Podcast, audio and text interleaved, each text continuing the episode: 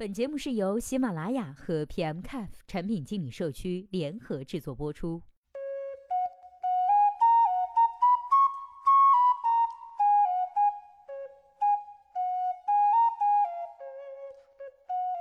Hello，大家好，欢迎收听本期的节目。大家七夕节快乐呀！今天呢，要和大家来分享的文章的题目叫做《优秀的 PM 心理素质和气场是怎样炼成的》。今天这篇文章的作者呢，是来自在线教育的产品经理大地山河。那接下来的时间，我们一起来听一下他是怎么说的吧。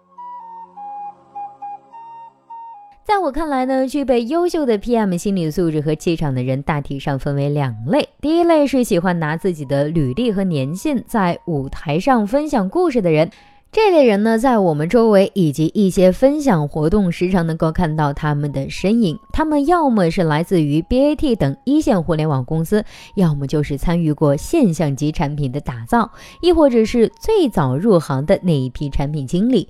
他们的心理素质和气场是来自于规范化的工作流程、高用户数量级的产品打造的参与感、重量级互联网公司品牌的背书，以及最早入行的优越感。成为这种人呢，是很多人的梦想，但是可遇不可求。BAT 的招聘机会极其有限，现象级产品的打造需要大趋势的推动。此刻，产品经理已经是非常成熟的岗位了，见他们要比成为他们容易多了。你的朋友圈子或者群里一定能够连接到他们，在一些活动上可以遇见他们，付费经验交流平台上也可以遇见他们，在一些社区上也可以撞上他们。不过，这一类人中的不少人已经成为了第二类人的趋势。那第二类人是什么呢？接下来时间，我们一起来听一下第二类人。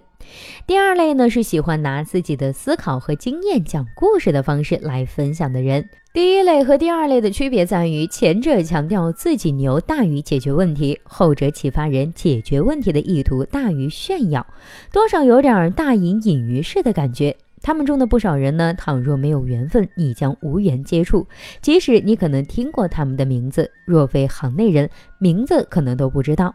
他们中的有些人呢，偶尔会参加一些活动，活动的范围呢，一般不会太大，更多的时候，他们是在忙自己的事情。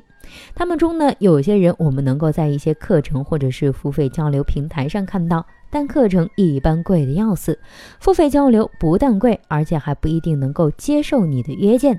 想见这种人，要么找牛人引荐，要么花大价钱。我想，此刻你也许在思考自己能否成为这两种人中的一员。首先，我和你相遇于此问题，可以表明我们都不是第一种人，至少此刻不是。那么问题就简单了：如何成为第二类人？要不要成为第二类人？答案是我们必须想办法成为第二类人，因为产品经理的岗位已然进入了成熟期。数据显示，从二零一五年开始，产品经理搜索量曲线已保持平缓，不再有上扬的迹象。同时，未来十年的竞争呢会异常的激烈，三十到三十九岁的产品经理从业者急剧增多，这也是很多顶级大牛的产品经理的共识。对已经入职的产品经理和新入行的产品经理，我分别提供以下的行动指引。首先，对已入职的产品经理的三个建议：一，相对于新手学习基本的方法，你要去构建你的产品经理方法体系。当我们去带领团队的时候，我们会发现，所有的方法必须转化为自己的方法论才好用。具体来讲，分为两类渠道，一个是看书，一个是听课。书单 PMCAF 社区已经成为了很多人的推荐了。关于听课呢，推荐的渠道有网易云课堂产品经理微专业、第九课堂起点学院和馒头商学院的产品经理课程。二、锻炼自己的思维能力。真正的能力是比知识还多的东西。有一本书叫做《比知识还多》，我们需要花费大量的时间和精力来学习拥有更加强的逻辑思维能力、类比思维能力、透过现象看本质的能力，以及常规的归纳和演绎能力。唯有思维能力才是超越知识的东西。产品经理知识入门已无门槛。三、锻炼你的商业洞察能力。不少有经验的产品经理用自己的故事告诉我们，商业能力可以帮助你进行加薪。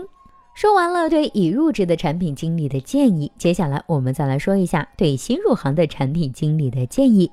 我发现呢，产品新手更喜欢探讨比职业生涯更加细节的产品问题。例如，使用 About Face 用户体验的要素，简约至上作为理论依托，采用图文并茂的方式做产品的功能以及用户体验细节的分析。事实上，这种工作只是一个小小的开始，分析的框架和理论现在也有一些新的东西，而想要发展的好，需要做的更多。事实上，职业生涯才是最重要的技能，是可以快速学会的。而上面三个建议却有可能帮助到你的职业生涯。举一个对应第二条建议中思维能力之逻辑能力的例子。作为产品经理，你是否经常处于这样的场景？你经常发现有人跟你争论，但是你很无奈，即便你觉得你的态度已经很好了，你说的也足够专业，并且明白，但依然有人在和你争论。那么，你是否能够识别出为什么好多时候你并不能平息争论？通过专业来平息争论，通过好态度来平息争议。事实上，你可能需要留意并现场快速的思考，对方有没有在转化话题？你们是否还是在同一逻辑框架下进行交流呢？